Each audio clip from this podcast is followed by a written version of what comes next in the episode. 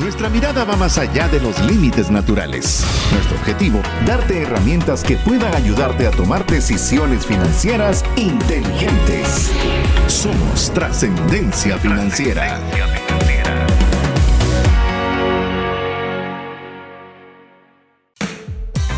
Mi nombre es César Tánchez y deseo conocer más países que mi edad. Soy Mario López Salguero y aunque no lo crean, me cuesta mucho concentrarme en una sola cosa.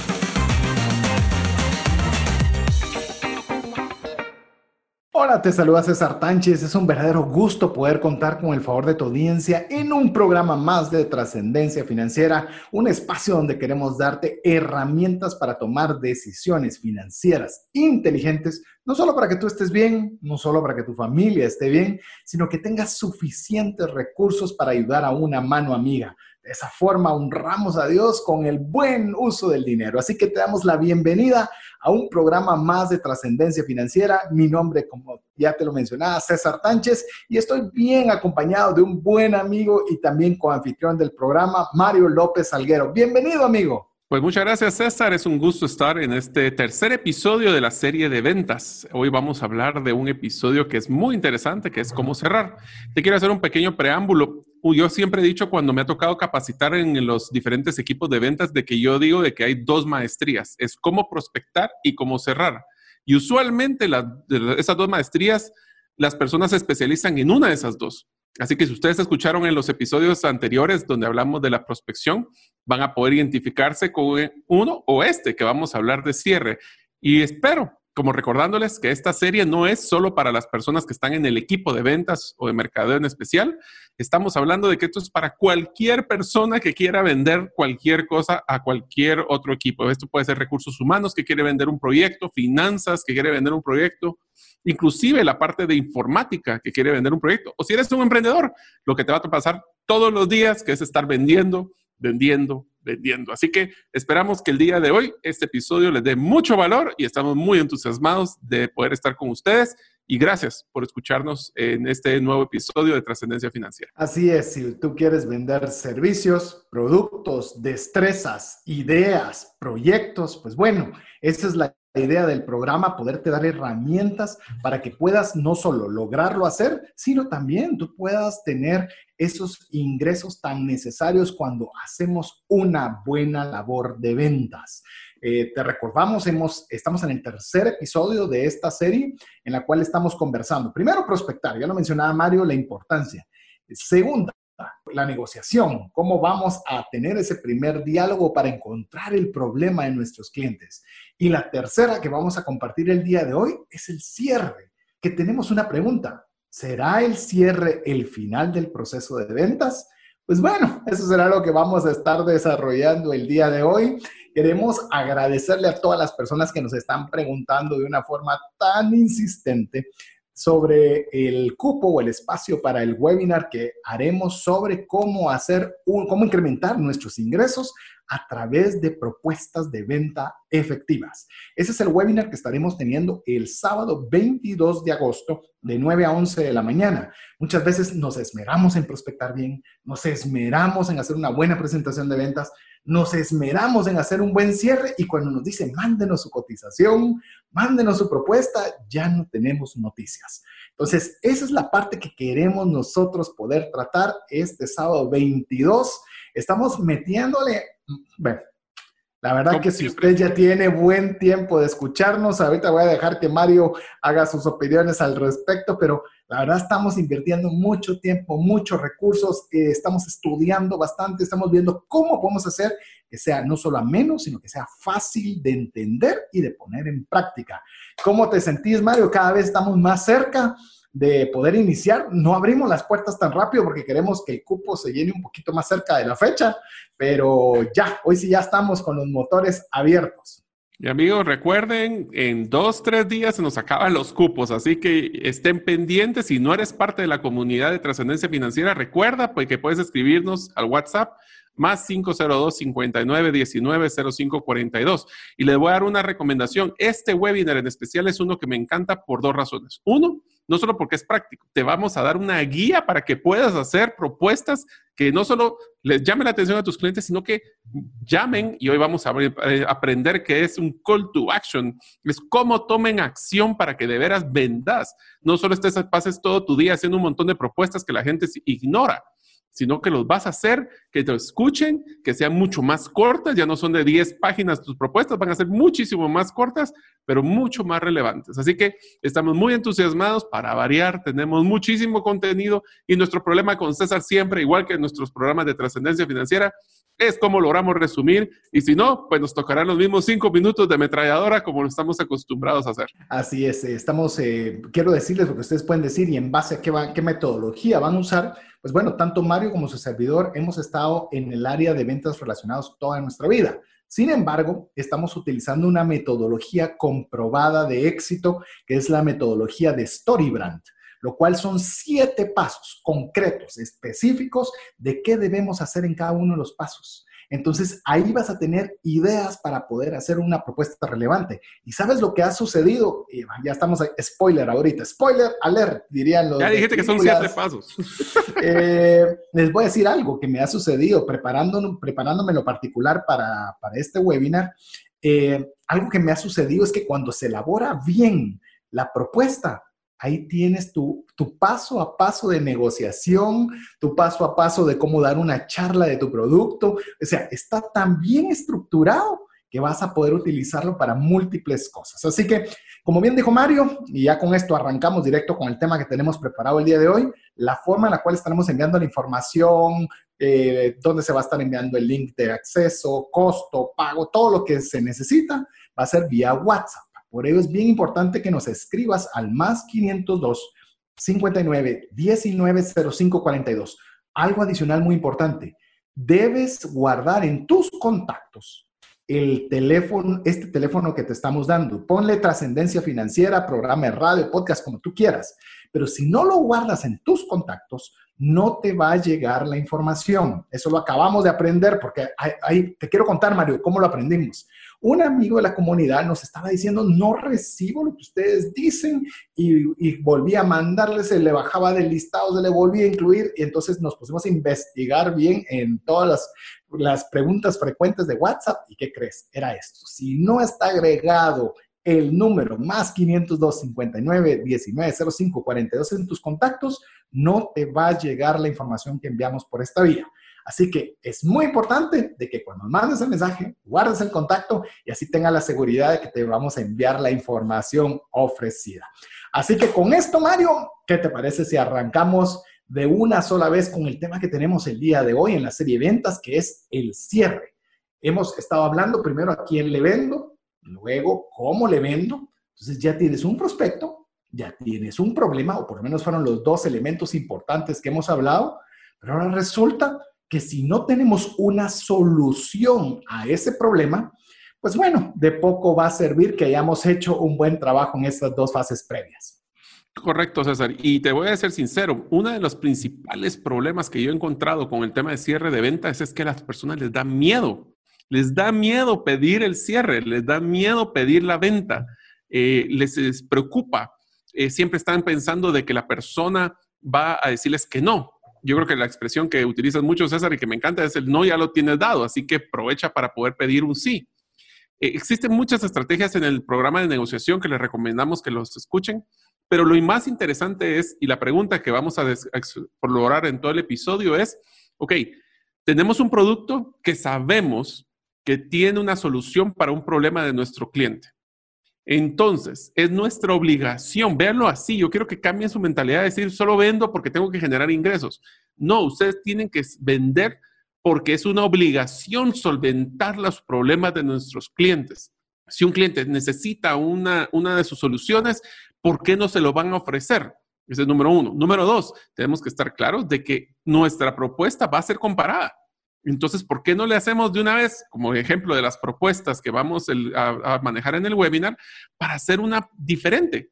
Porque miren, si algo nos ha enseñado Storybrand, y se lo digo de una vez, es que si ustedes son parte del ruido, pierden. Así que vale la pena que empecemos con un contexto de decir, ok, ¿cuál es el problema que nosotros vamos a solucionar? ¿Por qué es que somos relevantes para el cliente? ¿Cuál es esa solución? Y aquí viene una de las primeras recomendaciones, César, que les voy a dar a nuestros oyentes. No vendan todo su portafolio de productos y servicios.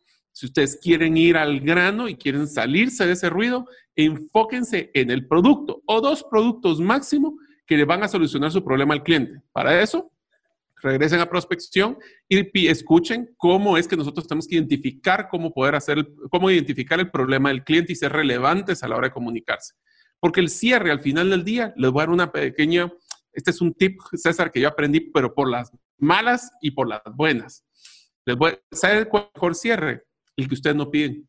El mejor cierre que existe es aquel que el cliente está tan convencido de que él quiere comprar. Recuerden, las personas odian, todos odiamos, yo sé que es una palabra fuerte, odian que les vendan, pero les encanta que les ayuden a comprar. Entonces, ¿su cierre qué es? Facilitar la compra. Porque una vez que tengamos eso, después vamos a tener que platicar al final del episodio de cómo es esa pregunta que hizo César. ¿Será que es el final del proceso el cierre o todavía nos queda mucho por hacer? Sí, bien, bien decía Mario, a veces queremos vender todo el portafolio de productos y llegamos con un catálogo con 500 cosas. Y Mario todo, todavía fue muy amplio en decirle uno o dos productos. Yo le digo uno o dos beneficios de un producto que usted tenga. ¿Qué solución? Mire, si usted tiene claro, punto número uno, cuál es el problema que usted está solucionando y usted tiene claridad absoluta de la solución que usted está ofreciendo, mire, la cosa se vuelve, como dice Mario, el cierre se vuelve algo que es como cuchillo caliente en mantequilla. Se vuelve sumamente fácil. Cuando se vuelve laborioso es porque el cliente no entiende. Yo les voy a contar una de mis anécdotas, de mis primeras eh, oportunidades eh, colocando seguros, hace ya muchos años. Y había una persona, una persona que para mí era un cliente en ese, en ese momento, bueno, hoy en día todo cliente es grande, pero en ese momento era muy grande y yo quería ofrecerle un seguro de vida, me recuerdo, un seguro de vida, y él era una persona mayor con sus hijos ya fuera de casa, o sea, no tenía realmente una razón específica, yo comencé a tratar de buscarle, pero hice muy bien el tema de la prospección. Él, yo sé que le agradaba, eh, de hecho nos volvimos buenos amigos después del tiempo, y él, él me decía algo, yo le trataba de dar mil razones, ¿verdad? Todavía era bastante bastante, no estaba todavía tan preparado en ese momento. Y ¿saben qué recuerdo que él me decía? Mire, yo le quiero comprar, pero de verdad, deme una razón para que le compre. Es que no me gustan las razones que usted me da y no puedo comprarle así. Pues como que dice, pero me lo dijo, no solo lo pensó. O sea, yo decía, ala, se está esforzando para decirme que debo buscar más profundo para encontrar cuál es esa solución, porque le di mil soluciones que a él no le importan. Entonces, mire, eso es algo que es bien importante. Si usted tiene una solución, imagine usted que está en el desierto, eh, otra vez, el mismo ejemplo, está en el desierto alguien que ha pasado dos días sin tomar agua y usted tiene agua pura, fría, con hielo y demás, ¿cómo iría usted? Mire, yo la verdad creería que tal vez, yo tal vez tengo alguna solución que no sé si usted le puede ser útil, no, usted ya sabe que es el prospecto ideal, sabe que tiene un problema y usted tiene la solución que le va a hacer a esta persona su vida mejor. Como bien dice Mario, si usted se enfoca en que usted está solucionándole un problema a la otra parte, mire, usted debería estar motivadísimo, debería no tener ningún tipo de temor y lanzarse a dar esa solución porque usted tiene la solución del problema de otra persona. Y sabes, te voy a poner un ejemplo, César, que me recordó. Eh, yo tuve la oportunidad, para algunos que me conocen y si no, pues les comparto, de que estuve en el área de ventas y mercadeo de una multinacional muy grande de contact center. Y una de las cosas que yo quiero que recalcarles, porque esto fue una experiencia bien interesante, es que nosotros ganamos un proyecto de 300 plazas de trabajo. Imagínense, 300 personas que iban a poder trabajar para un proyecto, pero el cliente, cuando nos contrató, era un banco nos dijo, yo quiero que sean ustedes como empresa, pero lastimosamente no va a poder ser en Guatemala por temas de riesgo mundial y lo vamos a hacer en Panamá. Lo que yo aprendí de, de esa negociación fue de que lo que nosotros, imagínense, o sea, nosotros jamás habíamos estado en Panamá. Tuvimos que ir a poner todo de nuevo, o sea, todo, cero de nuevo. O sea, imagínense el riesgo de experiencia de nosotros de abrir una. Pero entonces, ¿por qué nos contrataron a nosotros? Y ese es uno de los aprendizajes que les quisiera compartir, es porque nosotros pero es que les juro, suspirábamos, sudábamos el producto. la confianza que teníamos de nuestra diferencia, nuestra propuesta de valor, cuando hablaban con un agente, cuando hablaban con un gerente, cuando hablaban conmigo, todos teníamos esa confianza que era lo mejor que les podíamos dar de servicio. Entonces quiero decirles que el aprendizaje es uno muy sencillo. La mayoría de las personas creen que un buen vendedor es aquel que es agresivo. No necesariamente. Es el que sabe y confía en su producto y confía que ese producto realmente le da la diferencia para solucionar el problema del cliente. Entonces, si ustedes, la primera pregunta que les voy a hacer es, bueno, ustedes confían en lo que están vendiendo, pero realmente les, sudan esa pasión porque se les nota, miren, hasta en la boca. Es como ahorita que están escuchando a César y a mí el tema de ventas, a nosotros nos apasiona y se siente. No es como que lo que estuviera, es que fíjense que vender es como que fuéramos dos para dos y vamos, o sea, no, se nota que nos gusta. Pues si a ustedes les gusta esa propuesta y quieren compartírsela, créanme que las personas lo escuchan. Inclusive, eso se emana o se está generando cuando ustedes escriben un correo, cuando hacen una llamada, cuando reciben un cliente en su tienda. Entonces, lo primero que tienen que hacer es, se tienen que autoconvencer. Si ustedes no creen en su producto, difícilmente lo van a vender. Segundo es, confiados y apasionados de que esa es la mejor solución.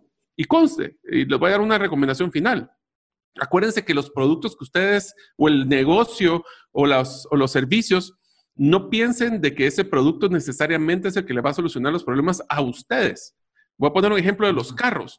Los carros, nosotros vendíamos carro de alta gama y ninguno de los, de los ejecutivos, ni ninguno de nosotros creíamos de que vender el carro más caro era algo para nosotros, pero sabíamos que había una persona que sí le apasionaba ese modelo, esa persona. Entonces, confíen de la solución no necesariamente porque es la mejor solución para ustedes, es la mejor solución para el cliente. Eso era, eh, te digo, eh, también en los inicios de la corredora de seguros, eh, la mayoría de programas que se colocaban en la oficina eran en dólares. Y una de las primeras cosas que resultaba era, bueno, si costaba vender un seguro que costara mil quetzales, ¿cuánto vender uno que costara mil dólares?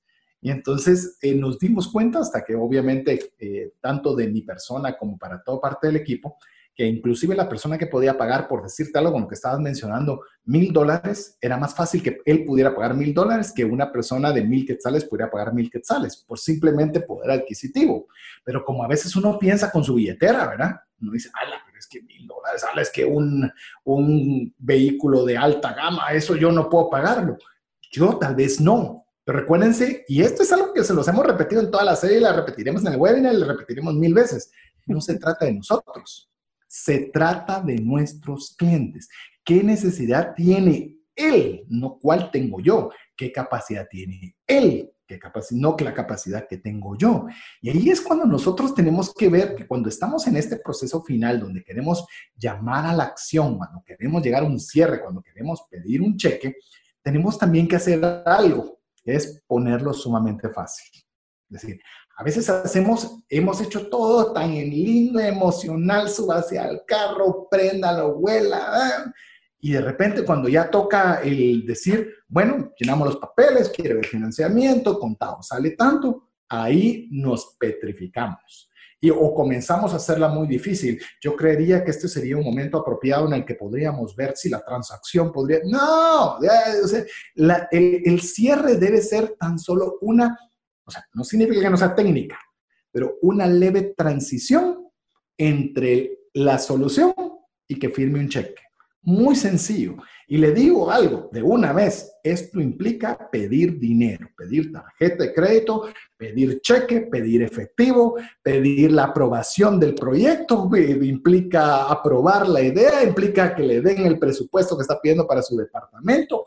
Eso implica pedirlo. Mire, yo le voy a decir algo, aunque a usted le guste mucho algo, raras veces usted toma una decisión porque hay un, remordimiento. Ah, yo debería comprar ese carro. Es que de veras es buena plata. Ah, yo debería comprarme ese otro pastel. O, o sea, hay porque estoy muy gordo. Y comenzamos a, la mente comienza, aunque desee y sepa que es una solución, algo que él necesita, la mente comienza a hacer remordimiento. Ahí es donde el proceso de llamar a la acción o de cierre conlleva en facilitarle a la persona tomar la acción. Y te diría de que una de las cosas que estás mencionando, César, que es muy clara, es nosotros, el cierre per se, la mayoría de veces es, un, es una decisión emocional.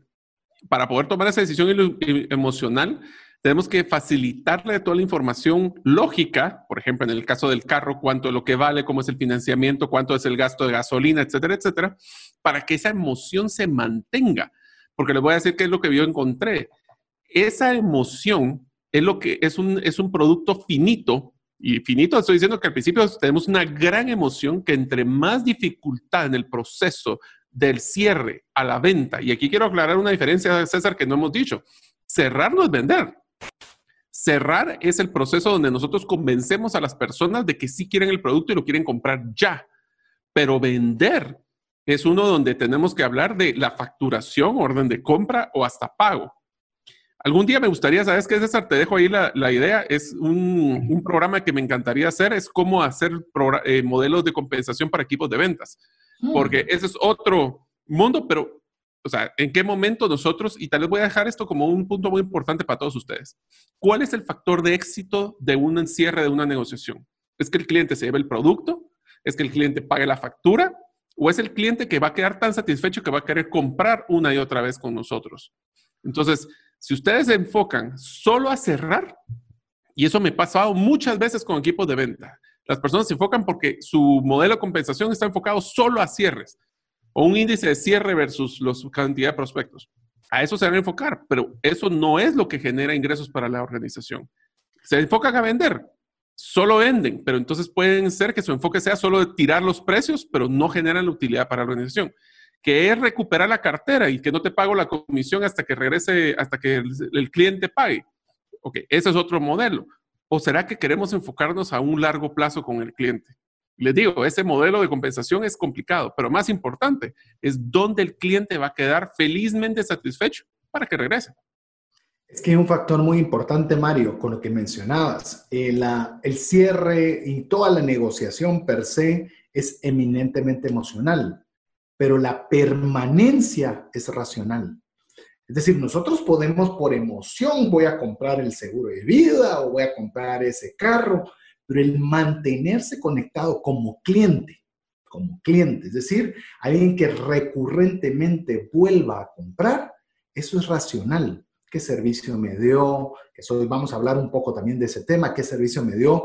¿Cómo me sentí con lo que... Él me dijo que yo iba a poder meter todos los equipos de, de implementos deportivos de todos los chicos y iba a poderlo hacer pero esto se traba y no me dijo que no se podía botar todo el sillón.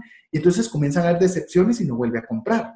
Que es algo, Mario, que, que sé que ya estamos cerca de hacer nuestra primera pausa, pero es algo que me ha causado curiosidad. ¿Por qué las personas compran marcas diferentes de autos? Yo te digo, yo estoy tan emocionado y tan feliz de la experiencia que tengo con una marca de vehículo que mis dos vehículos, el de mi esposa y el mío, son de la misma marca. Pero me causa curiosidad. ¿Será que fuimos muy emocionales, pero no hicimos nuestra tarea, la parte racional? No, yo creo que lo, te lo digo por experiencia de haber estado cuatro años en esa industria, es porque las personas, con tal de cerrar, sobrevenden. Y eso pasa factura. O sea, si tú nos, si estamos diciendo que va a haber, eh, cuando vengas tu experiencia del taller va a ser espectacular, que siempre va a haber repuestos, que no te preocupes, que nosotros vamos a estar pendientes de ti. Y no lo hacemos ahí y los vehículos en esa situación es muy parecido en la mayoría de las marcas, de que el enfoque es de vender el vehículo, no de revender los vehículos. O sea, no es de que solo nos compre una vez, sino que nos compren muchas veces. Entonces, ¿qué es lo que pasa? Les ofrecen que los servicios van a ser excelentes, que siempre va a haber disponibilidad de citas, cosas que ellos no pueden cumplir como vendedores. Pueden hacerlo como marca, pero ese, ese la incongruencia de lo propuesto al momento de la compra es lo que desencanta número uno al cliente. Y te puedo decir algo, y, me gusta la iniciativa que tenés, y vamos a ver si hacemos un enfoque diferente de la serie ventas y hacemos otra más o menos parecida, porque eso viene desde la dirección. Es decir, si yo digo que me deben de vender un auto diario, pues obviamente la presión es vender un auto diario, no importando que eso me repercuta en el largo plazo en una incidencia o en un apego a una marca. Eso es tema para otro, otra serie que, que, podamos realizar aquí en Trascendencia Financiera. Vamos a ir a una pausa donde hay mensajes importantes para usted, pero no sin antes recordarle que estaremos teniendo el webinar el día 22 de agosto, sábado, de 9 a 11 de la mañana, donde la temática será cómo incrementar mis ingresos a través de hacer propuestas de ventas efectivas. Si usted quiere información, precio, horario, detalles, objetivos, qué es lo que pretendemos abarcar, modelo, etcétera, eh, muy fácil, escríbanos un mensaje al WhatsApp de Trascendencia Financiera más 502 59 19 05 42 y le enviaremos la información. Algo muy, muy, muy, muy importante es que usted debe agregar el número que le estamos dando dentro de sus contactos, si no, no le va a llegar la información. Hasta ahora lo aprendimos, es noticia reciente. Le recordamos más 502 59 19 05 42. Póngale trascendencia financiera, podcast, radio, lo que usted guste, pero guárdeme en sus contactos. Así que mientras usted nos escribe, hay buenas noticias para usted que necesita escuchar. Hola, te saluda César Tánchez y tengo una pregunta para ti. ¿Te gustaría ir más rápido y más lejos en tus finanzas? ¿Te gustaría tener finanzas saludables y mantenerte así? Esa es la razón por la cual te animo a que tú puedas profundizar cinco pasos para una vida abundante y feliz a través de leer este libro con el mismo nombre, más rápido y más lejos en sus finanzas. Estoy convencido que este libro te ayudará a establecer tu propósito, a liberarte de gastos y de deudas y de muchas herramientas que serán importantes para que puedas tener una vida abundante y feliz. Puedes adquirir este libro en las principales librerías de Guatemala y si tú vives fuera de las fronteras de nuestro país, puedes hacerlo a través de Amazon en versión digital o en versión física. Espero que tú puedas disfrutar de esta experiencia para tener una vida abundante y feliz. Decisiones financieras diligentes que honran a Dios y provean recursos para nuestras familias y prójimo. Esperamos que usted esté tan emocionado y tal vez usted incluso hasta llegue al escuchar todo este programa y hasta acelerado. Le preguntamos siempre a nuestro estimado amigo Jeff en los controles, le preguntamos cuál fue su percepción, su feeling del programa y solo nos dijo eh, sobre la serie de ventas cardíaco. Así va una velocidad así bastante rápida y es la verdad, nos apasiona mucho, así que estamos muy contentos y esperamos que usted también lo hemos visto reflejado en los podcasts, que es algo que podemos medir, de que la aceptación ha sido muy amplia y también por la gran cantidad de personas que nos están pidiendo información sobre el webinar que vamos a tener para incrementar los ingresos a través de propuestas de ventas inteligentes. Así que sentimos su su apapacho. Le recordamos, si usted quiere información, precio, hora, día, tema y demás, pídalo al más 502 59 19 05 42. Recuerde y le pedimos por favor que no solo mande el mensaje, sino grabe el número en sus contactos. Trascendencia financiera, podcast, radio, lo que usted quiera ponerle, porque si no, no le va a llegar la información. Si usted quiere tener la certeza de recibir nuestros mensajes, pues ya le decimos que es necesario que nos agreguen sus contactos. Mario, estamos con el tema de ventas y hoy estamos con el cierre, el call to action, en el cual eh, nos hemos dado cuenta que post pandemia han habido algunos elementos que se vuelven necesarios e indispensables para hacer cierres. ¿Por qué no comenzás conversando de uno? Porque tenemos varios preparados. A ver, voy a poner un contexto general antes de hablar el primero, y es que recuerdan que lo que dijo César fue muy importante en la primera parte del episodio de hoy. Tenemos que hacer la vida fácil, tenemos que facilitar la compra del cliente. Si nosotros no tenemos ninguno de los puntos que acabamos que vamos a mencionar, le estamos complicando la venta, el cierre y la compra. El primero, por ejemplo, es facilidades de pago. Estamos claros de que muchos de nosotros hemos tenido un impacto muy fuerte en nuestros ingresos y si quisiera hacer una compra, lo primero que voy a ver es opciones de pago para no sacrificar mi flujo de caja de hoy, pero si quiero comprar algo que lo pueda diluir en pagos, por ejemplo, que pueda diluir no solo visa, cuotas o, Mastercard cuotas, sino que también inclusive poder sacar cinco pagos, precio contado, eh, opciones fáciles para que diluyan. Entonces, eso es lo que hace, es que a las personas les quita la excusa de decir, Sí, es mucho dinero. Inclusive, ¿saben qué te les recomendaría, César? De que siempre pongan, aunque pongan un precio total, que pongan cuánto les va a salir las cuotas. Porque si es una venta emocional, no es lo mismo decir mil quetzales que decir 10 pagos de 100 quetzales.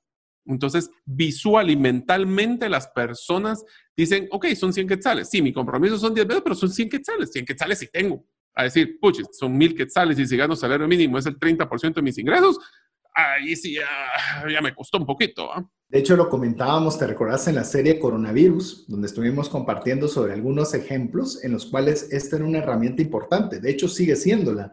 Eh, hay unos eh, audífonos particulares que me gustan, los cuales en estos momentos particulares no los compraría de contado, pero me llega con la facilidad de tan solo pagar 60 quetzales al mes. Y ya digo, 60 sí los tengo, o sea, 60 sí es algo que lo puedo pagar. Es decir, el cierre también va a llevar la facilidad de pago que tengan. Es más, le voy a decir algo. Para el webinar que vamos a tener el sábado 22, como estamos hablando de ventas, entonces nosotros también facilitamos esta opción. No solo va a haber un pago, el cual es el pago total de contado, pero van a haber 10 pagos de contado que se puede hacer de una forma súper sencilla, súper económica. ¿Por qué? Volvemos a lo mismo, es facilitarlo. Ay, entonces yo ya vi, ya nos descubrieron la trampa que ustedes... Esto no es trampas. Esto es como yo le facilito a las personas que puedan tener acceso a una solución que necesitan. Es que si usted lo piensa así, por eso no tengo ningún empacho en decirle que estamos muy contentos de poder añadir esta herramienta para poder aplicar este webinar. ¿Por qué? Porque tenemos que ponerlo fácil y no porque, ah, porque eso les beneficia. No, es que realmente tenemos una solución que creemos que toda persona que venda algo, que yo creo que todos vendemos siempre más de algo en todo momento, que usted lo pueda tener de una forma muy sencilla. Así que lo estamos nosotros también, Mario, poniéndolo en práctica. Exactamente, no solo hay que decir lo que hacemos, no solo hay que decir qué hacer, sino cómo lo hacemos. Y es inclusive, ahorita César acaba de mencionar el segundo punto, cobros digitales. Miren, si algo de ahora sí y eso sí les digo, sí es culpa del coronavirus, es que todas las bancos y las tarjetas de crédito han logrado finalmente dar una herramienta para que cualquiera, cualquiera pueda cobrar en línea pueda dar Visa cuotas o cuotas de Mastercard o cuotas de American Express, no importa la línea de tarjeta que tenga, y que sea fácil, porque se le puede mandar a su celular, el celular mete la información, paga con la tarjeta y se acabó la venta.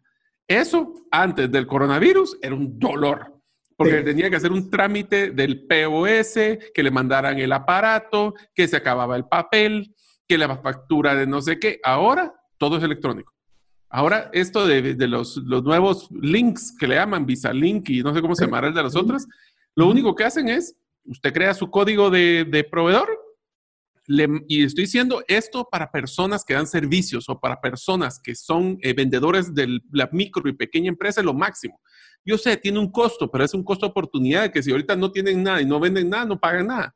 Entonces, ustedes solo entregan, les, les configuran ahí en el Internet usted manda un vínculo que se configura con cuánto es el monto, cuántos pagos quiere, eh, todo. Al cliente se le manda, mete su información, se paga y usted recibe el dinero de forma inmediata. Eso es una de las ventajas que nos trajo el coronavirus. Pocas, pero es una de las ventajas. De hecho, te voy a contar una experiencia de una empresa y es para que usted vea que el cierre no solo es ofrecer, no, es ponerle fácil a la gente que pague. Eso es un cierre. Cuando usted tiene su cheque, hizo una venta. Cuando no hay cheque, en este caso no, hay, no, no le mandaron el pago por Visa Link, digo Visa Link porque ahí está Master, Visa y demás. Y le digo, averigüe, esto es súper fácil. Antes ya el Mario le dijo, eso era complicadísimo, tenía que facturar mínimo de 20 mil. La última que yo supe hace como seis meses, hoy no hay mínimo. Se lo digo nosotros como programa que no usamos esto para nada y es una herramienta súper fácil que lo estamos haciendo. Pero le doy el ejemplo. En alguna oportunidad eh, pedimos un tipo de helado que pudieran llevarlo a casa porque es un helado favorito de mi esposa y entonces escribí por WhatsApp qué sabores, precios y envío cuando estábamos el tema de la pandemia lo más complicado. Bueno, nos lo llevan, consumimos y se acabó. Eso pasó meses atrás. ¿Y qué creen? Hace poco recibo un mensaje de WhatsApp. Oiga esto, porque esto va amarrado no solo al cobro digital, sino a la venta en línea. Obviamente se quedaron con mis datos y me dicen, hola César, queremos decirte que estaremos repartiendo helado el día de mañana por tu zona, por lo cual no te cobraríamos el envío si nos pides ahora el helado que te guste. Miren, dije, bueno, tengo rato de no comprarle a mi esposa, entonces, denme sabores, comenzamos a ver el tema de qué íbamos a pedir y le digo, ¿y cómo se paga? No se preocupe, le, llevamos el POS, le mandamos un link de Visa Link para que usted pueda pagar, para que usted no se preocupe y solo reciba su producto. Utilizo dos elementos importantes, el cobro digital y a la vez la venta en línea. Eso es lo importante cuando un cliente le compra y le compró un pastel, le compró un lo que sea. ¿Qué tal esa estrategia? Me pareció fantástica. Eso es un, eso es un nuevo cierre. Porque eh, decirle, mire, voy a estar allí, le voy a evitar este, y con mucho gusto se lo mando y aquí está la forma de pago. Eso es un call to action. Eso es motivar a alguien que yo no estaba pensando en helados no estaba, pero pensé, tengo rato de no, de no comprarle a mi esposa y lo voy a hacer y la voy a sorprender con algo bonito y agradable. Mire qué maravillosa forma de poder aprovechar la tecnología y, y vender en línea. Bueno, inclusive ahí metiste hasta el siguiente punto, que fue facilidades de entrega. Porque obviamente ahora las personas no están saliendo de sus casas necesariamente. Entonces, si nosotros somos un pequeño empresario o somos una persona que quisiéramos poder vender servicios, tenemos que ver opciones de entrega y, facilidades. Aquí lo que me encantó con tu ejemplo del helado es que metiste facilidades de pago, cobro digital, venta en línea y facilidades de entrega de un solo. ¿Por qué? Porque para ellos su ruta seguramente ya la tenían llena la tenían planificada y lo que están haciendo es llenando su ruta con clientes que estaban por ahí. Ahora, para eso tuvieron que ver de tener tu información, guardarla y saber usarla. Mira, yo no te imaginas todo lo de Big Data que hablan de los datos de los clientes y todo eso. Yo miro personas y empresas que tienen millones de millones de millones de datos y no hacen nada con ellos. Este cliente, este, este, esta empresa de helados, que no ha de tener millones de clientes, ha de tener cientos, si no es que un par de miles, les ha dedicado a hacer algo relevante, que fue facilitar la compra. Ellos no te vendieron, ellos solo te facilitaron que te animaras vos a comprarles y no comprarles en cualquier momento. Cuando a ellos les convenía mandarte su producto. Imagínate qué interesante. Magistral. Digo, magistral el ejemplo y por eso se los quería compartir. Por eso cuando usted vea, cuando hablamos prospección, negociación, cierre, es un proceso bien suavecito si usted lo sabe manejar, pero tiene que darle facilidades, que la gente pueda tomar la decisión muy fácil. Algo que le puedo decir también en esta, en esta vía es que para que pueda usted ayudarse en este, lo que llamamos call to action, que tome acción, es que la gente tenga victorias rápidas con lo que usted da. Esto de que, mire, usted va a comprar esto, pero dentro de 10 años usted va a poder comenzar a ver que tiene un retorno. Dentro de 10 años, yo no sé si voy a tener negocio, así como va la cosa en 3 meses, 6 meses, un año. Y, ah, pero ¿qué tiene que ver un helado? Dese un gusto se ha dado cuenta cómo ha estado caluroso el día de hoy. Hoy voy a estar cerca y puedo llevarle, usted se imagina, le mandan los sabores, es decir, una ganancia rápida, un deleite, un gusto, un ahorro de tiempo, una satisfacción, eh, ese, ese tipo de cosas donde la gente sienta que inmediatamente sacó algo de provecho. Eso, le digo, va a ser algo que le va a ayudar a cerrar negocios. A ver, César, te voy a hacer un examen. A ver, ¿qué te parece? Vamos a hacerlo. ¿Qué le recomendarías a una persona que vende? Y voy a hacer un ejemplo eh, hipotético para que no vayamos a romper sensibilidades con nada. Imagínate que vas a comprar un nuevo horno de, o una nueva estufa que ahorra el 15% del gas que estás generando, pero te cuesta el 50% más que una, que una de las estufas actuales. ¿Qué quiere decir esto? Si yo me cuesta mil quetzales es una estufa regular, esta cuesta 1500. O sea que el punto de entrada está más caro. La respuesta y la forma en que regularmente venderías esto es decirles, miren, con el 15% de descuento que tiene en el gas, usted va a poder pagar esta estufa en tres años. Bueno, acabamos de hablar de que si queremos hacer un cierre de ventas, la mayoría de las personas no van a entrar a decir, ah, pues sí, pero yo primero en tres años, no sé si voy a estar con gas o con una eléctrica. ¿Cómo le recomendás para que cambie su modelo de ventas a ver esta persona? Así me gusta, que me las tires en frío y como es ventas, me encanta. A ver, yo lo pondría muy sencillo. Voy a hablar números, tal vez no con los porcentajes y números que hiciste porque me, fallaría el cálculo. Pero suponga usted que usted paga mil al mes, mil, que esa es su factura de electricidad, gas, lo que sea. Y usted le está ofreciendo una solución que se va a ahorrar un 20%. Ok, son 200 de esos mil. ¿Qué tal si yo le ofrezco esa estufa por cómodas mensualidades de 200 quetzales? Significa que usted los 800 que va a pagar de luz más los 200 de su cuota va a seguir pagando los mismísimos mil que usted está acostumbrado a pagar hoy. Actualizó su equipo y en apenas 12 meses o 24 meses, esa es parte de su propiedad y esos 200 es economía en su bolsillo. No va a sacar nada, porque la economía que yo le voy a dar esa va a ser la cuota. Así que ese sería el ángulo que se me ocurre tirándome en frío. ¿Pero vos tenés algún otro o ibas por esa línea? Básicamente era eso, o sea, hacerle la forma de compra, es darles opciones de, de regresando a las estrategias que acabamos de mencionar, darles opciones de compra por internet donde le puedes tirar visa cuotas, donde su ahorro inclusive, acuérdense que nosotros el tema no, y esa es una estrategia de venta bien interesante, a veces las personas están dispuestas a pagar más, pero que su flujo mensual sea igual o menor. ¿Qué quiere decir esto? Voy a poner el ejemplo que lo pueden encontrar en uno de los episodios del año pasado sobre el famoso celular que compré yo la vez pasada. Esto lo que hice fue bajar mi, mi, mi, contrato de telefonía porque estaba teniendo demasiados megas de internet y no me lo estaba gastando, lo bajé a la mitad y con la diferencia de ese dinero de la cuota, eh, financié un celular nuevo. Entonces, pagué lo mismo. Yo no estaba de flujo, no iba a gastar un centavo más. Pero ahora tengo un paquete hecho a la medida y estoy con un celular nuevo. Lo mismo pasa con las estufas que estamos hablando. O sea, que lo más importante es centrarle a la persona y decirle, bueno, tu flujo va a bajar, va a ser igual y después de ese tiempo te vas a tener ahorros. Sí, pero acuérdense, es bien difícil vender ahorros futuros. Por eso, el éxito y lo que mencionó César es enfóquense en el ahorro o el beneficio del hoy, porque ese es el que genera la emoción. No el de dentro de cinco años. En cinco años ya no sé qué voy a estar haciendo. ¿Qué gano hoy? ¿Qué es lo que, cómo puedo salir yo ganando en esta transacción? ¿Quién? ¿Yo, el vendedor? No, no, no. Otra vez. ¿Cómo va a ganar su cliente? Usted solo es el guía. Usted solo es quien lleva la solución y el héroe de todos siempre, siempre, siempre va a ser su cliente. Siempre. ¿Sabes qué nos sería interesante, César? Y esto lo, lo voy a poner así. Imagínate que nosotros pudiéramos decirle al esposo, mire, usted va a ser el, y voy a hacerlo tal vez al revés, con tu, lo voy a hacer con tus helados. Que yo llegue a César y decirle, César, mire pues, va a quedar re bien con su esposa porque va a poder llevarle helados. Seguramente ella va a estar muy feliz porque pensó en ella, le entregó un producto que sabe que a ella le encanta y usted no solo se va a ahorrar el transporte, sino que también sus hijas seguramente va a quedar. Usted va a ser el héroe de su casa hoy en la tarde.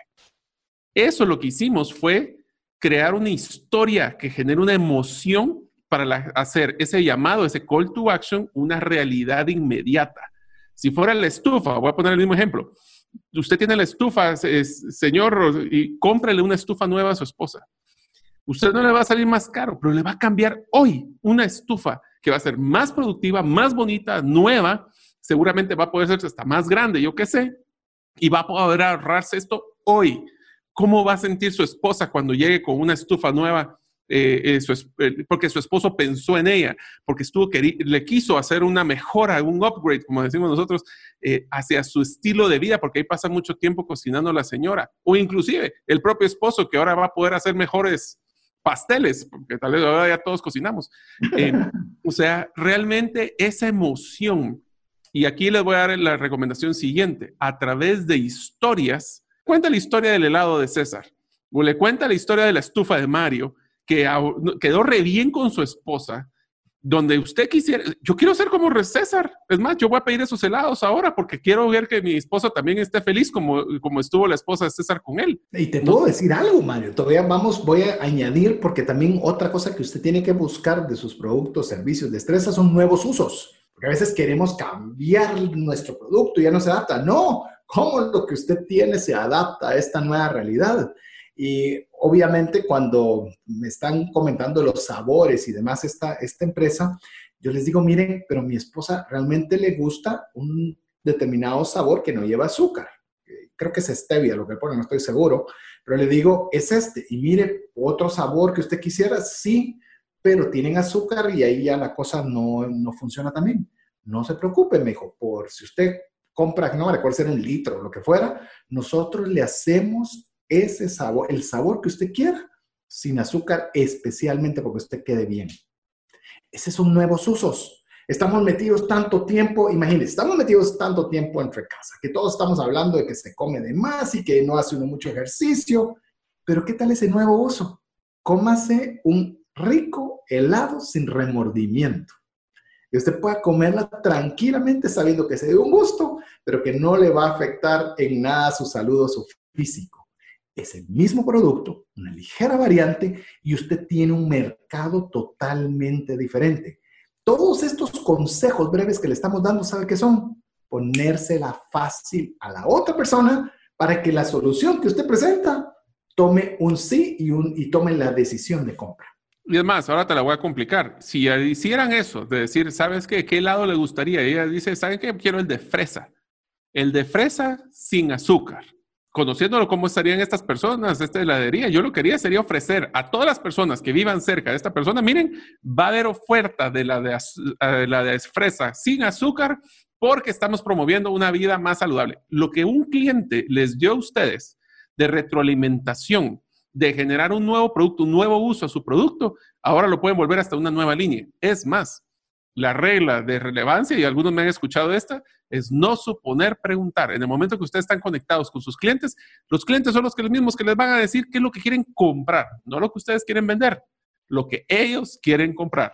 Cuando decís algo, Mario, hiciste un, un ejemplo que creo que casa muy bien en algo que vale la pena que mencionemos. Suponga usted que para usted como vendedor, como empresa, le resulta sumamente costoso elaborar ese helado de fresa para un comensal o para un cliente. Es decir, disculpe, no puedo porque no me sale. ¿Ese problema de quién es? ¿Del cliente o suyo? Suyo. Es mi problema, no es del cliente.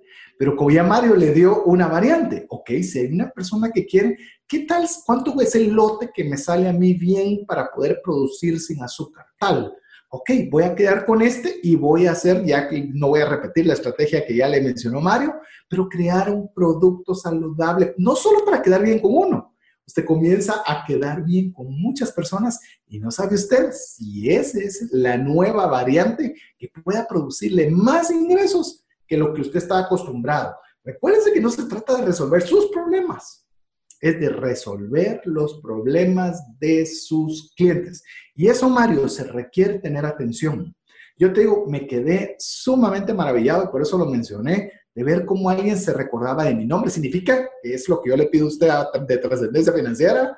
Yo escribí, grabó mi nombre, ahí está todo el historial de lo que yo pedí, de lo que realicé, la dirección a donde lo mandó pero eso no se quedó perdido entre mil WhatsApps, no, se quedó en una base de, datos por zona, por persona, por producto, yo no sé cómo lo organizaron, pero eso es lo importante, que nosotros podamos tener esas soluciones a los problemas de uno que pueden ser las de muchos. Y no solo decir, ah, no, eso no se puede porque yo no lo hago así. Después no nos extrañemos porque no vendemos. O que alguien más lo saque. Y solo quiero hacer un paréntesis, César, porque esto es bien interesante muchas personas nos van a decir, bueno, sí, pero es que de plano tienen un CRM, tienen un software, tienen un montón de cosas. Miren, esto no se necesita una inversión de nada más que una computadora, un Excel, si es que así lo quisieran. Y, pero más que eso, la intención de querer hacer la diferencia con sus clientes. Yo he visto programas de, de, de fidelización, programas de ventas, que literalmente hasta se han hecho con cuadernos donde la gente apunta el nombre del cliente, qué fue lo que compró y en qué zona es. Solo eso se necesita. Entonces, no hay, y ahora las, inversiones que se realizan, hasta si ustedes quieren un software, son todo lo que se llama software as a service, o sea, un servicio que se paga solo lo que usa, donde ustedes pueden gastar 100 quetzales para tener un excelente software de CRM si ustedes quieren hacerlo. Pero no tienen que gastar ya mucho. Eso es lo bonito. Ya hoy el mundo se volvió todo en la nube y todas estas cosas, pero lo que pagas es por lo que usas. Muchos de los programas que nosotros usamos para poder mantener la relación con ustedes son programas que nos está costando 100 quetzales o menos inclusive, pero podemos manejar 5 mil personas como las que tenemos en nuestro grupo de trascendencia financiera en el correo electrónico y a través de los diferentes grupos de WhatsApp. Así que no es excusa. Eso es, la, excusa la que, el, de la persona es el que no quiere hacerlo. Pero, y ahí le va a encontrar mil excusas. Pero si ustedes sí lo quieren hacer, con un, hasta con un cuaderno y papelito y lápiz. Punto. Inclusive, ¿sabes qué me dan ganas en estos espacios que tenemos de refresh entre serie y serie? ¿Sabes qué me gustaría que habláramos? Del WhatsApp Business. ¿Cómo utilizar adecuadamente un WhatsApp Business? Usted lo puede tener por categorías. Hay una opción en la que puede ponerle etiquetas. Entonces, suponiendo esta empresa de helados, puede ponerle zona 10, zona 9, zona 14, zona 1, zona 4, y lo tiene por etiquetas. Entonces, al tener etiquetas, usted puede mandar ofertas especiales de envío al día siguiente por etiquetas. Pero ya le estoy anticipando, mire, aquí nos emocionamos y así es como salen las ideas de los programas para explicarle que ya incluso su WhatsApp no solo sirve para mandar un mensajito, tiene muchas atribuciones que usted puede aprovechar para cada una de las cosas que estamos hablando el día de hoy. Pero bueno, Vamos a ir a mensajes importantes que usted debe escuchar, no sin antes recordarle que usted puede participar del webinar que tendremos sábado 22 de 9 a 11 de la mañana, donde el tema será incrementa tus ingresos a través de propuestas de ventas efectivas. Son siete pasos en base al modelo Storybrand en el cual usted pueda no perder y al contrario, ganar buenos negocios, proyectos, que le compren ideas eh, y demás para que usted pueda tener una buena base sobre cómo construirla. Precios, montos, pagos, ya veo que hay hasta pagos. Eh, por favor, pídalo al WhatsApp más 502 59 19 05 42. Recuerden ingresar su nombre, eh, perdón, ese número de teléfono a sus contactos. Póngale trascendencia financiera, póngale podcast, póngale radio, lo que usted guste porque si usted no lo hace, no le va a llegar la información. Así que lo dejamos mientras usted nos escribe y nos envía si quiere usted información detallada sobre el tema y nos añade a su lista de contactos y estamos en breve con usted. Hola, te saluda César Tánchez y tengo una pregunta para ti. ¿Te gustaría ir más rápido y más lejos en tus finanzas? ¿Te gustaría tener finanzas saludables y mantenerte así? Esa es la razón por la cual te animo a que tú puedas profundizar cinco pasos para una vida abundante y feliz a través de leer este libro con el mismo nombre, más rápido y más lejos en sus finanzas. Estoy convencido que este libro te ayudará a establecer tu propósito, a liberarte de gastos y de deudas y de muchas herramientas que serán importantes para que puedas tener una vida abundante y feliz. Puedes adquirir este libro en las principales librerías de Guatemala y si tú vives fuera de las fronteras de nuestro país, puedes hacerlo a través de Amazon en versión digital o en versión física. Espero que tú puedas disfrutar de esta experiencia para tener una vida abundante y feliz. Mensajes vía WhatsApp 502 59190542 Muchas gracias por el favor de su audiencia. Mi nombre es César Tánchez y muy contento de compartir este espacio con mi amigo y anfitrión Mario López Salguero, con quien también estaremos compartiendo el webinar que estaremos dando el sábado 22 de agosto de 9 a 11 de la mañana, cómo incrementar sus ingresos a través de propuestas efectivas de ventas. Está muy bien que usted escuche los cuatro episodios que vamos a tener de ventas, pero si hace una mala propuesta, muchas veces echamos a perder todo ese esfuerzo que tanto tiempo nos ha costado. Así que eh, si usted quiere información, la forma sencilla es que nos pueda escribir al más 502 59 19 05 42, pero no solo nos escriba, por favor, añádanos a sus contactos, si no, de lo contrario, con las nuevas metodologías de WhatsApp no va a recibir nuestra comunicación pónganos trascendencia financiera, póngale radio, póngale podcast como usted guste, pero guárdenos dentro de sus contactos. Ahí le vamos a enviar los detalles, hora, tema, objetivos, eh, cuánto va a costar. Incluso estamos poniendo en práctica también la modalidad de cobro en línea, de pagos, de contado. Bueno, todo lo que hoy le estamos hablando, pues lo estamos poniendo también en práctica para darle ayuda a tomar una decisión y ser parte de este webinar que la verdad no nos gusta mucho push, porque gracias a ustedes siempre casi que las, los se cierran sumamente rápido los cupos. No se quede sin el suyo. Escríbanos más 502 59 19 05 42. Bueno, Mario, hemos estado hablando de cómo hacer cierres y llamar a la acción en estas, en estas fechas, que es, lo que me gustan los principios de ventas. Te, voy a contar algo rápido. Eh, me estoy cambiando de oficina, de una oficina a otra, y obviamente está el proceso de depuración. ¿Cómo sabes qué es eso? Tienes un montón de cosas y ver qué sí te vas a llevar al otro lugar, y dentro de ellos hay muchos libros y manuales de ventas antiguos, pero muy, muy antiguos. Pero te das cuenta que muchos de los principios son atemporales, es decir, funcionan a través del tiempo. Los que son buenos, por supuesto, ¿verdad? Lo único que cambias es la metodología de cobro, la metodología de comunicación y hay cosas un poquito más avanzadas. Pero hay principios que pasan a través del tiempo. Y eso es lo que nos gusta a nosotros en trascendencia financiera, darle un contenido que sea atemporal, que usted lo pueda utilizar en cualquier momento. Incluso tenemos ahí una inversión importante en quitar todas las cosas en el, en el podcast, todo aquello que no esté enfocado al momento en el cual usted lo esté escuchando. Así que, mi estimado Mario, es importante también, yo creería, y lo hemos estado mencionando, pero hay algunas palabritas que a veces se vuelven eh, interesantes, llamemos así, pero se las vamos a explicar muy rápido. Por ejemplo, cuando ya estamos en el cierre, es lo que es el cross-selling.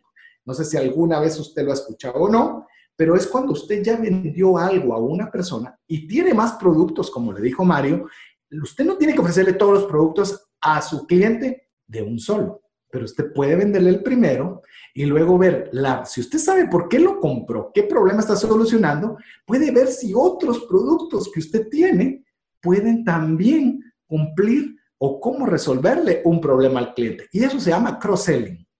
Te voy a poner un ejemplo que es muy, muy fácil porque todo el mundo nos pasa y es eh, nosotros en la industria de alimentos, en restaurantes, es muy común de que nos se capacite a las personas para ofrecer ese producto adicional complementario que pudiera vendérsele cuando alguien hace un plato principal. Voy a poner un ejemplo. Si una persona va a pedir un plato de carne, eh, posiblemente se le va a ofrecer un vino que vaya con esa carne o el postre que vaya con esa carne, o el complemento adicional que podría ir con esa carne. Lo mismo aplica con los helados que mencionó César en, la parte anterior, donde tal vez les ofrecía, él está acostumbrado a escoger tres, sabores. ¿Qué tal si le ofrecen un cuarto? Que tal vez muchas personas que tienen, y eso lo, aprendimos de Amazon. Muchas personas que han comprado este producto también han comprado el producto tal y tal. Inclusive, Mario, solo, solo voy a hacer un paréntesis con lo que decías. ¿Qué, sabores ha comido? ¿Son cremosos? ¿Son frutales? Entonces, usted no le va a ofrecer un, helado cremoso si él solo le ha comprado frutales. El complementario debe ser en base a lo que has pedido, que es lo que hace Amazon, como bien decías. Es correcto, es correcto. Y entonces, el, a ver, para poder venderle, hacer venta cruzada, y voy a decir que hay dos modalidades, está el cross-selling y el upselling. El cross-selling es cuando le vendes un producto complementario de tu gama. Un upselling es cuando le vendes un producto de mejor gama. Por ejemplo, si una persona pide pollo, pues le podemos ofrecer carne, que tiene un ticket promedio más alto. Si estaba comprando César todos sus helados en paleta, pues ahora se le va a ofrecer un galón que tiene un ticket promedio más alto. Y antes de seguir en el siguiente tema, César, solo no quiero que se me olvide. Hay un punto muy importante y es que para poder tomar una decisión, las personas necesitan un pequeño empujón. Y un empujón muy común es dar el sentido de urgencia de la compra. Y voy a poner el ejemplo de nuestro, de nuestro webinar. El hecho que le estemos diciendo de que se nos acaban en dos días, primero no es mentira.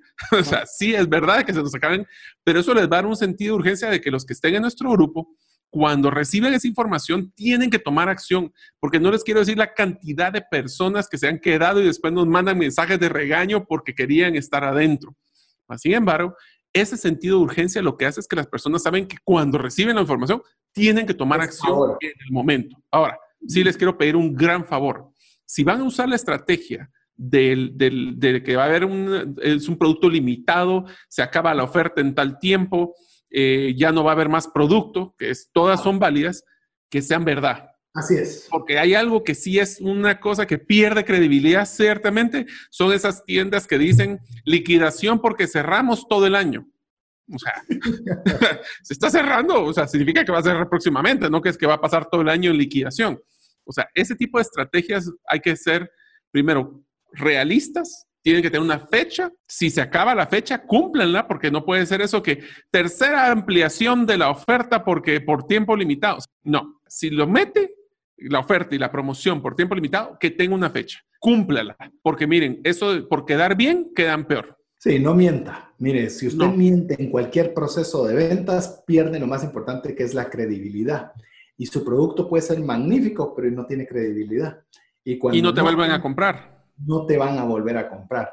Entonces, eh, yo les puedo decir algo y voy a hacer una anécdota. Eh, no tengo la autorización de decir el nombre, pero eh, nosotros realmente no hemos abierto las puertas o no habíamos abierto las puertas para inscripción en el webinar todavía, porque queríamos cabalmente que no nos suceda eso. Pero ese se llena demasiado rápido y falta demasiado tiempo para hacer el webinar y, nos ha tenido algunos detallitos porque la gente se mete la semana antes. Queríamos ser un poco más cautos con esto.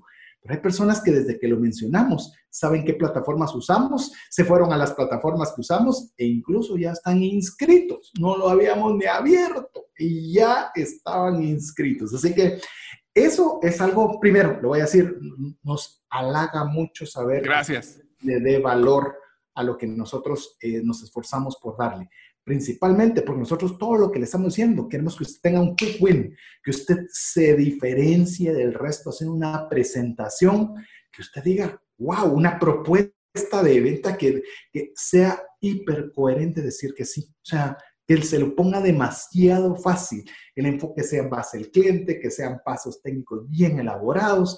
Ese es nuestro deseo. Así que, como estamos hablando de ventas, se siente tan fácil poder conversar, conversar de este tema. Hay algo que es bien. No, y mira de que estamos hasta usando la estrategia nosotros para el webinar, o sea que también estamos para que vean de que o sea, sí somos congruentes. Así es. Yo le te diría, César, y uno de los aprendizajes del siguiente punto que a mí me encanta es que aprendimos a través de una persona que se llama Pat Flynn, y eso sí, ya lo, César y yo somos fans de ese. Mario, Mario, antes de que digas eso, porque yo sé hacia dónde vas a ir, Hicimos una pregunta al inicio. ¿El cierre o cuando nos entregan el cheque es el final del proceso? Y ahora viene la respuesta, Mario. Ok, la respuesta es que definitivamente que no. Es más, si ustedes hacen el cálculo de cuánto cuesta generar un cliente nuevo que nunca ha comprado, es sumamente caro entre el mercadeo, la venta, el proceso. Pero ¿cuánto cuesta venderle un producto más a un cliente que ya nos compró? es 10 veces, según las últimas estadísticas, esto no me lo inventé, 10 veces más barato conseguir un cliente que sea leal, que sea un fan, y ahorita vamos a hablar del concepto de Pat Flynn de super fans. Lo que nosotros queremos decirles es, miren, si ustedes realmente quieren ser exitosos a largo plazo, no busquen meter lo que llamaba yo la moledora de carne, César. Eso va a ser bien interesante. La moledora de carne es no agarren a todos esos clientes nuevos, los meten en un proceso que lo único que hacen es vender, pero desencantar. Entonces, ¿qué es lo que es? Se vuelve, vuelve la moledora de carne porque no genero una base de clientes sólidos que me están comprando constantemente. Entonces, mi costo de venta es más bajo y lo que estoy haciendo es tratando de conseguir rogarle a la gente que me compre para que los trate mal y nunca más me vuelvan a comprar. Lo que dijo Pat Flynn fue muy sencillo no tienen que tener ustedes miles de millones de fans en sus páginas web. No, no piensen en su Facebook que tiene miles de miles de miles de likes. Eso no sirve. Lo que ustedes necesitan es un grupo muy pequeño de clientes leales que no solo les van a comprar, van a ser sus mejores vendedores, porque ellos son los que van a andar promoviendo su producto su servicio. ¿Saben quiénes son unos perfectos superfans nuestros? Ustedes. Ustedes que nos escuchan, ustedes que nos comparten, ustedes que les dan likes a nuestras publicaciones, aquellos que les mandan este episodio, si a ustedes les gusta, compártanlo con sus amigos, demuéstrenos que de veras el esfuerzo que hacemos vale la pena. ¿Cómo? Simplemente compartiendo. Eso es ser un super fan. Así es, por eso es que hemos acuñado el aprender practicar y compartir. Y estamos, les digo, no se nos ha olvidado, estamos todavía trabajando en hacer ese círculo de amigos de trascendencia financiera. Es, no por ser super fans no, para que seamos una comunidad que de veras podemos apoyarnos en generar estas herramientas de inteligencia financiera. Y esto, le digo, vuelva a sus clientes superfans. Vuelva a su jefe un superfan suyo. Es decir, mire, hay personas, yo le voy a contar de una en particular, una persona que no tenía tanta capacidad de hacer un montón de cosas, pero tenía algo que le era confiable. Una persona confiable que podía darle las llaves de la oficina, que lo que le pedía lo hacía. Él llegó a escalar hasta ser el gerente general de esa empresa. ¿Por qué? Porque tenía algo bien claro. Él era una persona confiable. Entonces, él vendió su destreza a los dueños de la compañía y al punto que los dueños de la compañía, para ellos, él era un super fan. Entonces, realmente usted logra hacer esa conexión en la cual ya no se vuelve un proceso de venta tedioso. Usted quiere los productos, quiere los servicios, quiere las destrezas, primero porque obviamente le resultan beneficiosos, pero otra porque lo tratan diferente que aquí es donde entra el tema de si se acaba la venta con el cheque, ¿no? Entra, entra e inicia el proceso de generar relaciones. Yo le comenté de esta persona que quería comprarme, pero yo no le daba las razones necesarias. Nos juntamos muchísimas veces a almorzar, nos juntamos muchas veces a refaccionar. Una persona muy culta, muy inteligente, de la cual yo aprendía mucho. Y yo aprendía porque no nos hemos podido ver por las circunstancias de pandemia y demás, pero le digo, es algo que se construye relación. Entonces, ¿alguien puede llegar a tratarle de vender a esta persona? Sí, le va a comprar, tenga por seguro, ni de milagro. Y lo digo en esta persona particular porque usted construyó una relación. Usted hizo de su cliente una relación que ya no es transaccional. Me das, yo te doy, te exijo, te obligo. No, es yo te ayudo, decime cómo más te puedo ayudar, contá conmigo. Y hoy les digo, hoy que pasamos una pandemia. Le digo, vos Mario también, hemos visto personas que recordamos con cariño por lo que nos han ayudado, pero también tenemos vos y yo, personas que lamentablemente no las vamos a recordar por la forma en la que nos trataron a nosotros y quizás a nuestro entorno en un momento donde realmente se tenía que sacar este elemento que estamos hablando, el generar esa empatía ese cariño, ese aprecio para tener relaciones a largo plazo. Ahora, todo esto que decimos, César, suena muy bonito, pero yo voy a seguir un ejemplo que me enseñaron en una de las empresas que trabajé. Eh, si ustedes alguna vez han visto la película Jerry Maguire, van a entender este concepto que decía, enséñame el dinero, show me the money. ¿Qué quiere decir esto? The money. Sí, por favor. Show me the money. si no la ha visto, vea la película. Película serie 2, parte 2. sí, sí, ese podría ser uno de los de la serie de películas, parte 2. Pues una de las cosas que significa esto es, o sea, todo esto decimos, sí, los clientes son lo más importante. Em, yo voy a decirles una recomendación, no todos los clientes son buenos para la institución, así como la institución no es buena para todos los clientes. Pero donde yo les quiero llegar al punto es, todos decimos que el cliente es lo más importante. Entonces, si es cierto eso, ¿cuánto es su presupuesto anual o de su presupuesto personal, se gasta su tiempo en atender clientes actuales y tratar de mantener esa relación y cuánto tiempo y presupuesto se gastan en generar nuevos clientes. La sorpresa es que la relación promedio que yo he visto es 3 a 1. Tres veces más dinero me gasto tratando de rogarle a clientes nuevos, gente que no me conoce, que me lo tengo que convencer, en vez de explotar la beneficio que es tener una relación consistente. Y te voy a poner un ejemplo para que veas lo importante que es esto, César. Cuando estábamos en el tema de los vehículos, nosotros hicimos un estudio de quién era la, él o la vendedora mejor de toda Centroamérica de vehículos. Para que se vea una idea, por la cantidad de procesos y que se maneja un promedio de, de, una persona que vende carros, voy a poner un ejemplo, no le voy a dar los números exactos por tema de confidencialidad, pero vendía cinco carros, por decir una cosa así. Esta persona vendía 12, o sea, la proporción era el doble más un poquito. Y lo que me pareció súper interesante de este método, lo que ella hacía, era una persona de Guatemala, mujer, era de que ella no atendía personas que entraban al piso de la tienda, o sea, no lo que llamaban el tráfico de, de piso. Ella no tenía ni uno. Ella lo que hacía es que lo único que hacía era mantener una relación constante de venta con sus clientes del pasado. Entonces ella tenía planificado que cada mes revisaba quién le había vendido tres, cuatro, cinco años antes. Le decía, mire, su carro, que yo sé que yo se lo vendí, ahora le se lo voy a poder recibir por tanto dinero y por solo la diferencia usted ya podría comprar la nueva versión del nuevo vehículo. De ahí otra cosa que les voy a dar una recomendación simpática que ella hacía que me encantó es que ella nunca pedía referidos. La mejor forma de conseguir referidos es no pedir referidos, sino que es extender esa emoción que la persona tiene a otras personas que se podrían beneficiar. ¿Cómo significa esto? esta, esta persona lo que le decía es, no es, a la porfa, mire, si usted me podría regalar un par de referidos, mire, nadie le va a referidos cuando se lo pidan así, porque un referido es un contacto personal, es un activo preciado para mí, son mis nombres de mis clientes, de mis amigos. Entonces, eso lo que les decía es, mire, ¿usted cómo se siente? ¿Está feliz de este su carro? ¿Cómo lo ha sentido? Mire, ¿hay alguien que usted cree que podría beneficiarse por una emoción igual? Es muy diferente vender una emoción que vender a la AME un referido. Entonces, la relación, y este es un último punto que quiero dar, César, si ustedes tienen una buena relación con un cliente, sí, les va a dar les van a promover, les va a comprar más, pero algo tan importante también que no hemos mencionado, les va a dejar pasar errores, que todos nosotros somos humanos.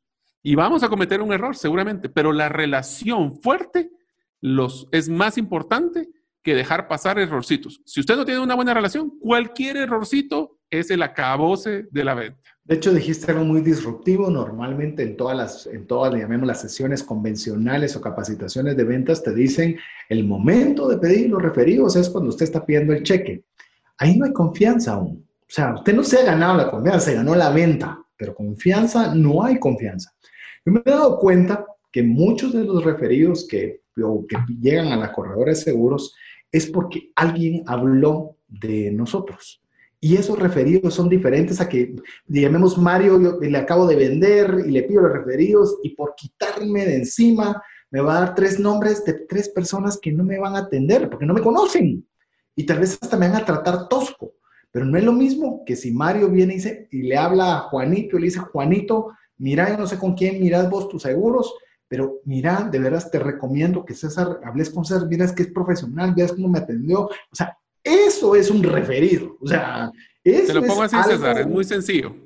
El éxito de referidos es cambiar de un debo darle referidos a quiero darle referidos. Ahí es un súper fan. Lo que estábamos comentando, que eh, mucho de la propulsor de la idea es Pat Flynn. Busque ese libro. Eh, no sé si está en español, creo que solo está en inglés. Libras, Es decir, es cierto que hay que vender, es cierto que hay que hacer un montón de cosas, pero enfóquese en volver a, una comunidad de mucho más de lo que pide. Ahí creo que está enseñada, ahí está, Superfans. Yo lo tengo en digital, pero Mario lo tiene ahí en físico como algo extraño. Muy buen libro. Quiero decirles algo de lo que decía Mario, lo del enfoque del cliente actual con el cliente por conseguir. Obviamente todos necesitamos de ambos. Lo que es importante que usted vea la proporción. Con Mario seguimos un podcast en particular y no, yo creo que ya lo has de haber escuchado, pero hablaban con una persona que era una ejecutiva de una empresa muy grande, que es la más significativa en el área de ventas, que se llama salesforce.com, y le decían, miren, cuando empezó la fiebre del oro, y conseguían oro en determinado río, en determinada montaña, ¿qué hacían las personas que encontraban el oro? ¿Se iban corriendo para otra montaña o compraban esa propiedad y se quedaban ahí? Claro, es lo lógico, si consiguió ahí oro, ahí se queda. Pero ¿por qué no hacemos eso nosotros con nuestros clientes? Esa era la pregunta. ¿Por qué vamos a buscar otras montañas? ¿Por qué vamos a buscar otros ríos cuando ya hemos encontrado oro con quien nos ha dado la confianza? Yo le voy a decir algo, y como le dijo Mario, una cosa es decirlo en concepto, otro es vivirlo. En cierto momento, cuando no tenía clientes, pues obviamente tenía que ir a ver quién me compraba alguna idea, ¿verdad? Y obviamente comenzamos a traer nuevos negocios y comenzaron a venir buenos clientes. Buenos clientes me refiero desde el chiquito hasta el más grande. Pero resulta que por estar vendiendo nuevos, descuidaba a los actuales. Entonces los actuales no estaban bien atendidos y se iban. Entonces me da cuenta que el que se iba era más caro que el que me costaba traer. Entonces llegó un momento en una etapa de madurez de la oficina en la que decidí no buscar ni un solo cliente nuevo.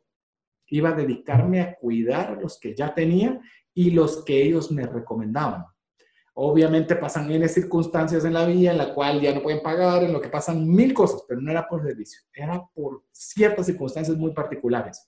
Y resulta que resultaba ser mil veces más rentable acuchuchar decimos los guatemaltecos, consentir, darle cariñito a los que ya teníamos, que estar buscando nuevos. Si vienen, genial, y si ya son parte, se les atiende igual. Yo no estoy diciendo que descuide uno a otro, pero tendemos mucho a buscar lo nuevo y a cuidarlo y a no cuidar tanto lo propio.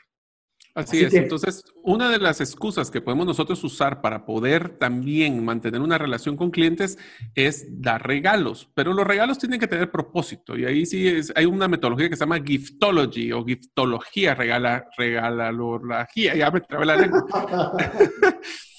Eh, giftology en inglés, más fácil. Bueno, la, la cosa es dar regalos. Ahora, el regalo tenemos que hablar y voy a decir todas las preguntas y después dejo que César les, los mencione.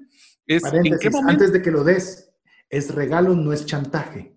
Así. Ah, y mejor si es un regalo no planificado ni avisado. Es algo que va a sorprender más que generar la expectativa, porque si en caso no lo cumplo, se vuelve un serio problema. Entonces, el tema es en qué momento hago un regalo para poder mejorar ese cierre de venta, porque estamos en cierres. ¿Lo hacemos antes de la venta o antes del cierre? ¿Durante el cierre? Mientras lo usamos como una estrategia para decirte te voy a dar esto, pero me tienes que comprar ya, o lo hacemos como a mí me gusta después de la, del cierre. Y para eso le voy a hacer la pregunta a César, las cinco preguntas que son, es, ¿cuál tipo de regalo debería dar? ¿Cómo debería de dárselo? ¿De cuánto es el presupuesto que debería gastar en un regalo? ¿En qué momento, cuándo se lo debería dar? ¿Y a quiénes son las personas que le deberíamos de estar dando los regalos? Ahora, les voy a dar una recomendación este presupuesto de regalos, de nuevo, ustedes lo pueden enfocar muchísimo a dar valor. Usen los regalos para poder generar una relación con ellos, para que ellos los promuevan a ustedes. Sí, incluso puede dar algo que para usted sea algo que sea incluso marginal, que no sea necesariamente, por decirle algo, si usted está vendiendo un carro, no le dé una lancha. O sea, tiene que ser coherente con el regalo que va a hacer, pero puede ser... Y mejor si es cosas con su marca, ¿eh? Porque sean promotores de la marca. Es que eso les iba a decir. Eh, ya me, me, gustaría hasta hacer un programa específicamente de cómo regalar. De hecho, lo vamos a hacer mejor, un programa de cómo regalar.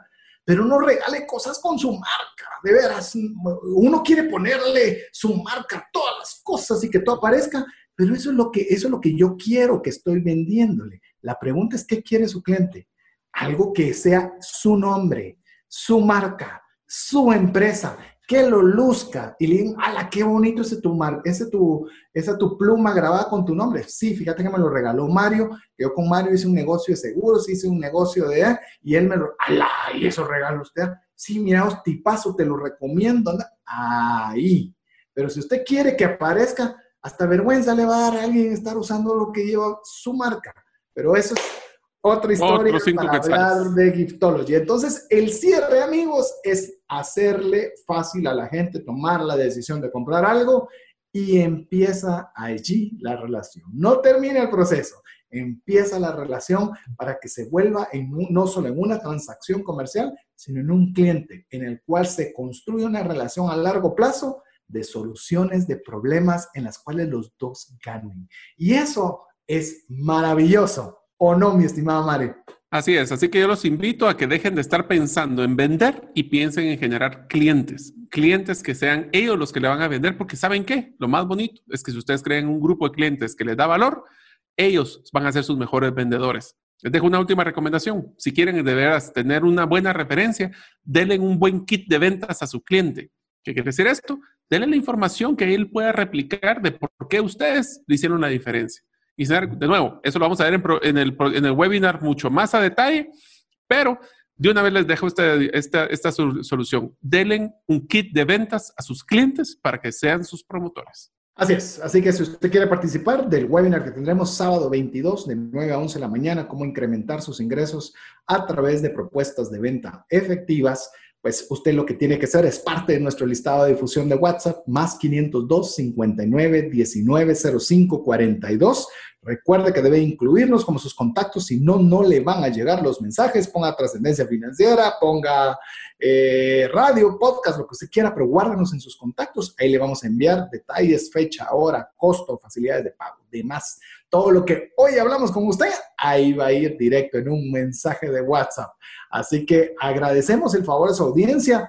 Vamos a tener todavía un episodio más. Vamos a hablar cómo ponerle precio. Precios. es algo, algo que usualmente tenemos dudas y con ese vamos a cerrar esta serie. Así que Mario, muchas gracias por estar nuevamente conmigo en este episodio de, de la serie Ventas. Muchas gracias, César. Y sí, quería dejarlos un poquito entusiasmados.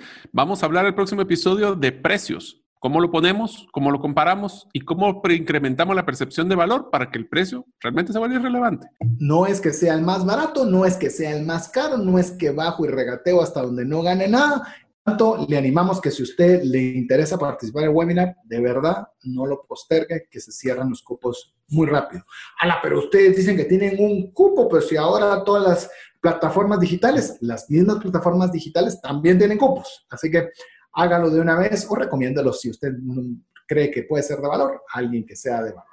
Así que mientras eso sucede, mientras estamos nuevamente juntos a través de un programa más de trascendencia financiera, en nombre de Mario López Alguero, su servidor César Tánchez y mi estimadísimo Jeff en los controles, agradecemos siempre que usted esté con nosotros. Daremos lo mejor para que usted siempre agregue, le podamos agregar valor a su eh, vida y especialmente a su área financiera.